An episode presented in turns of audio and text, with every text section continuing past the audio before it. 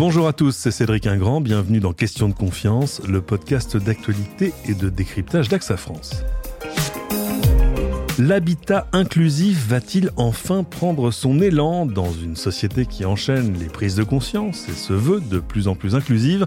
L'idée fait son chemin.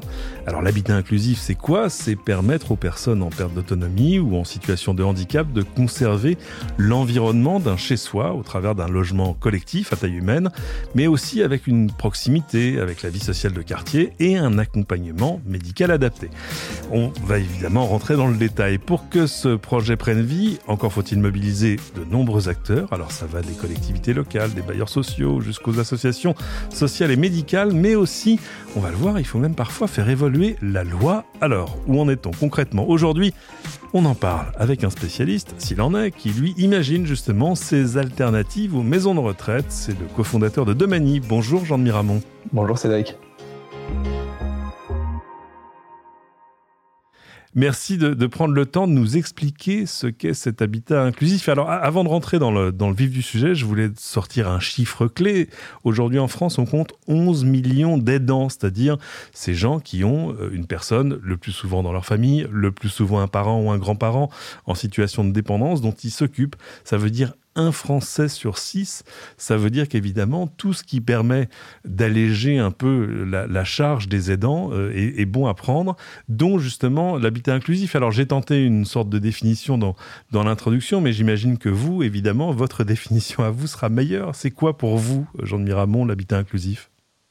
Eh bien, écoutez, euh, je trouve que la définition que vous aviez donnée était, était effectivement vraie. Euh, je vous parle en tant que bah, créateur et initiateur d'un projet d'habitat euh, inclusif près de Bordeaux, à Pessac précisément. On, on va y venir, bien évidemment. Sachant que la définition, je pense, c'est celle du domicile partagé entre plusieurs personnes âgées qui choisissent de mutualiser des services à la personne pour en fait recréer une petite communauté dans laquelle en fait, ils puissent à la fois disposer des services dont ils ont besoin au quotidien et avoir une vie sociale partagée plus plaisante que si vous étiez seul chez vous quand votre famille n'a pas le temps d'être là tous les jours. Donc c'est une sorte d'entre-deux, c'est-à-dire que c'est ni la maison ni un EHPAD, hein, mais euh, une structure qui aurait, on peut espérer au moins, les avantages des deux? Alors en gros, ça pioche certaines euh, fonctions et certains statuts dans chacune des catégories ça a le statut d'un domicile partagé, donc euh, du logement d'habitation, en colocation, comme pourrait l'être une colocation euh, étudiante par certains égards. Ça pioche aussi au, domicile vraiment le côté de taille humaine, euh, de chaleur humaine, et ça ressemble fondamentalement, quand vous entrez à l'intérieur, à un logement et pas à un hôpital. donc ça, c'est vraiment le volet qui est hérité du domicile. Et de l'autre côté, vous avez plutôt certains je dirais, routines qui sont tirées plutôt d'une collectivité, pas forcément EHPAD, mais d'autres types d'institutions. Par exemple, euh, d'avoir euh, de la présence importante, beaucoup plus importante que vous ne l'avez dans des, par exemple, résidences-services ou résidences autonomie, et des interventions qui vont plus loin dans la stimulation de l'autonomie ou en tout cas la réponse à des problématiques du quotidien. Si je schématise, la journée type d'un bénéficiaire, d'une personne qui habite dans ce type d'habitat, elle, diffère complètement de ce qui se passe dans un EHPAD? On est moins dans une logique collective? Alors, je pense au contraire, ça dépend comment vous définissez la logique collective, mais peut-être même qu'on est plutôt plus dans une logique collective dans le sens où la participation euh, est beaucoup plus importante des personnes âgées. Participation, euh, en fait, ne serait-ce qu'à table, euh, les repas partagés sont plutôt plus conviviaux parce que à taille plus humaine préparation des repas aussi est faite euh, avec les personnes âgées, par exemple, euh, pour ceux qui le souhaitent, euh, l'édification des menus, etc. Donc, de ce point de vue-là, je dirais que c'est plus collectif, mais vous n'avez pas par ailleurs la notion de collectivité dans le sens d'organisation en grande collectivité. Oui, c'est ce que je voulais dire. L'idée, c'est quand même d'arriver à, garder un maximum d'autonomie au, quotidien.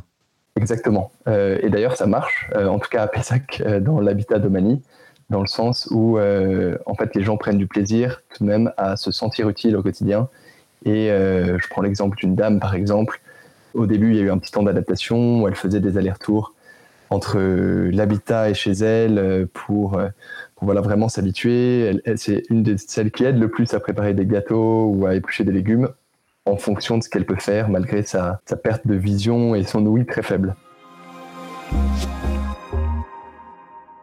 Alors racontez-nous justement à quoi il ressemble ce premier habitat inclusif à, Pessac. C'est quoi? C'est une série de studios avec des, grands espaces euh, partagés pour, j'imagine, les repas, les loisirs et le reste? Alors c'est en fait une petite cellule qui est intégrée dans un immeuble d'habitation classique. Euh, si vous rentrez par le, portail de l'immeuble, vous tomberez sur un hall d'entrée qui ressemble à un autre, si ce n'est les indications de Mani. À l'étage, en fait, vous rentrez dans un petit cocon qui euh, intègre plusieurs chambres et des parties partagées. Grosso modo, chaque chambre est, assez vaste euh, pour avoir en gros une réplique un peu d'un petit studio, euh, une partie salon et une partie purement chambre, et ensuite chacun a sa salle de bain privative.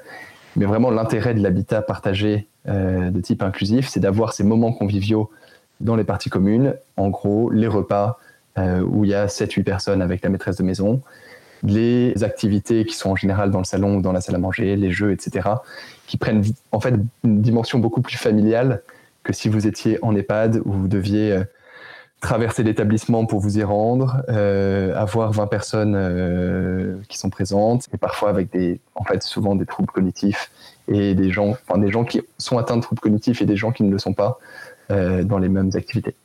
Alors, vous l'avez mentionné rapidement, mais elle est là la grosse différence. 7 à 8 personnes. C'est-à-dire qu'on est quand même dans un habitat à taille, vous le disiez aussi, presque, presque familial en fait. Par certains côtés, l'habitat inclusif partagé se rapproche euh, aussi d'un autre type d'habitat qui s'appelle en fait, la famille d'accueil. Il y a une ambiance un peu qu'on retrouve dans les deux, c'est un peu des, frères et sœurs, je dirais pas dans le statut, mais plutôt dans la façon de fonctionner. Euh, il se trouve que cette petite taille, ça permet en fait vraiment aux gens de se connaître entre eux et aux gens de se connaître entre eux aussi, entre les personnes âgées et les intervenants à domicile. Et ça, ça a des effets euh, très bénéfiques en fait sur euh, d'une part le sentiment d'utilité, comme je le disais, les repères et, et le maintien de l'autonomie.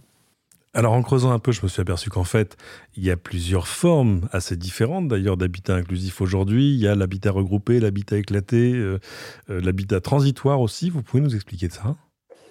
Alors, juste pour vous situer, Domani en fait se spécialise dans une de ces sous-catégories euh, qui s'appelle l'habitat partagé en colocation. Donc typiquement inclusif, qui est un mot qui définit cette variété que vous avez mentionnée et qui est présente dans la loi Elan, mais on pourra y revenir plus tard. Donc vous avez plusieurs catégories. En gros, l'habitat qui est groupé, euh, ça consiste en fait en, par exemple, plusieurs appartements euh, qui sont individuels, euh, mais qui sont regroupés au sein d'un même lieu avec un projet de vie qui dépasse ces, ces, appartements. Grosso modo, en fait, vous pouvez avoir par exemple une résidence avec une salle commune en bas où les gens peuvent avoir des activités hebdomadaires. En général, c'est un peu moins poussé en termes d'accompagnement à la perte d'autonomie, notamment du quotidien. Par exemple, les repas ne sont pas forcément faits en commun. Ensuite, vous avez l'habitat en colocation, euh, donc type partagé. Ici, littéralement, les gens sont, ont chacun un bail de colocation mhm. euh, auprès du bailleur. Et là, c'est en général pour des projets où les gens demandent un peu moins d'espace personnel, et notamment pas forcément avoir de cuisine ou kitchenette perso, mais justement ont besoin de plus de services qui sont fortement mutualisés. Donc typiquement, les espaces sont plus petits, plus regroupés, et vous avez beaucoup plus de présence de maîtresses de maison euh, pour l'aide à la préparation des repas, l'entretien du logement, l'animation et veiller au quotidien. Alors l'autre attrait pour les bénéficiaires et puis pour leur famille aussi j'imagine, l'autre attrait de ce type d'hébergement il est quand même financier. Je disais que le coût serait quoi 30 à 40% en dessous de celui d'un hébergement en EHPAD? Alors ça dépend un peu euh, systématiquement. Grosso modo, c'est moins cher euh, quand on compare les, projets d'habitat de type partagé, euh, qui sont ceux qui se rapprochent le plus en termes de personnes âgées locataires de celles d'un établissement médicalisé. Je pense que vos, vos, chiffres sont bons. C'est en tout cas chez Domani euh, environ 20-25% moins cher, oui. Euh, grosso modo, ça dépend de plusieurs choses. Euh, ça dépend de quels sont les niveaux de subvention, notamment l'APA, l'aide personnalisée pour l'autonomie, dont peuvent bénéficier les personnes âgées, et comment ces subventions peuvent se répercuter sur l'aide à domicile qui est organisée au sein de l'habitat. et ensuite, ça dépend aussi, en gros, selon les projets, à quel entre guillemets standing il se situe. Vous avez certains habitats qui sont tout petits, qui sont des vrais cocons, mais qui sont entre guillemets sur un standing assez élevé. vous avez à l'inverse d'autres qui choisissent d'avoir un peu moins de services à la personne, et notamment dans le cadre de, de logement social, où c'est euh, pour le coup vraiment moins cher, euh, avec des, loyers aux tarifs euh, en vigueur.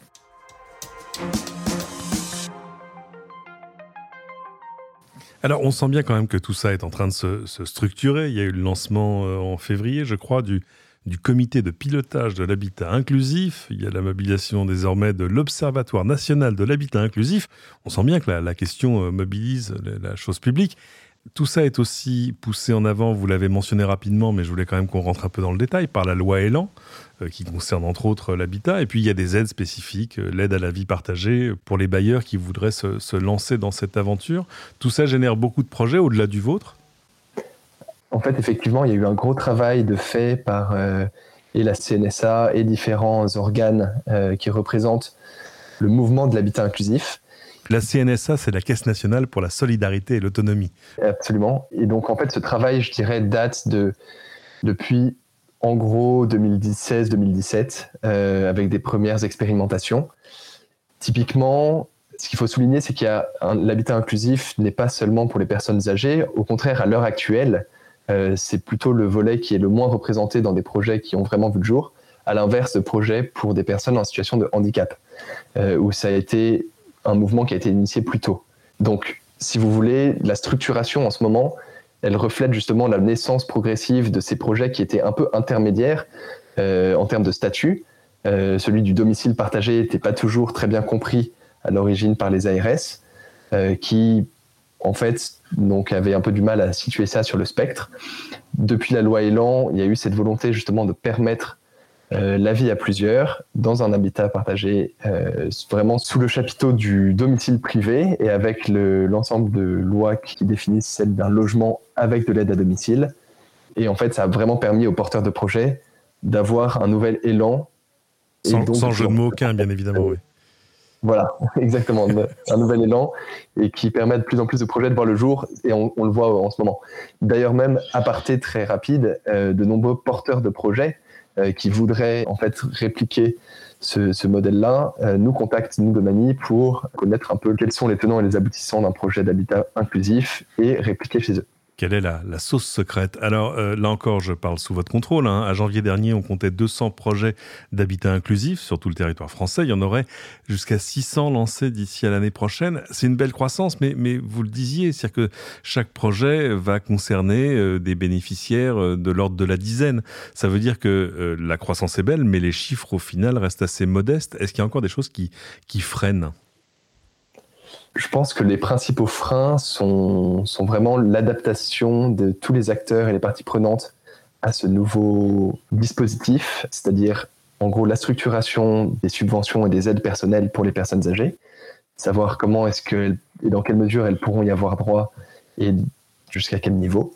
Je pense que la, la difficulté à l'heure actuelle, c'est vraiment de de continuer le travail qui a été fait par la CNSA qu'on mentionnait tout à l'heure et les conseils départementaux et les porteurs de projets pour réussir à mieux définir les modalités des, aides publiques pour euh, ce type de logement. Il y en a plusieurs que vous mentionnez, l'AVP, le forfait habitat inclusif, qui existent déjà mais qui sont toujours en phase expérimentale.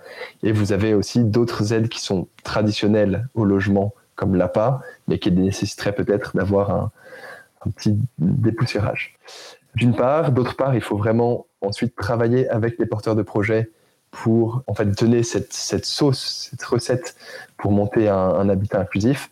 C'est pas simple parce que ça touche à énormément de volets, à la fois un volet médico-social, disons parce que c'est des personnes vulnérables qui ont besoin d'accompagnement au quotidien, à la fois un volet immobilier euh, et de plus en plus aussi un volet euh, juridico-légal.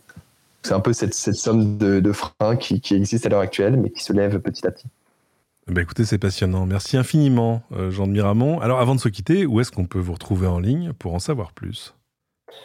Essentiellement sur notre site de, de Domani. Vous tapez euh, www.domani-ess.com, ESS comme euh, économie sociale et solidaire, sachant que vous trouverez de manière générale sur l'habitat inclusif de nombreux rapports qui ont vu le jour depuis, depuis 2018 et la loi Elan, qui sont assez intéressants pour les experts comme pour les débutants. Il y a d'ailleurs un autre rapport qui est en cours de rédaction, euh, commandé par le Premier ministre, intitulé Demain, je pourrais choisir d'habiter avec vous. En tout cas, moi, je vous remercie d'explorer et de représenter une piste de plus pour les, pour les 11 millions d'aidants en France.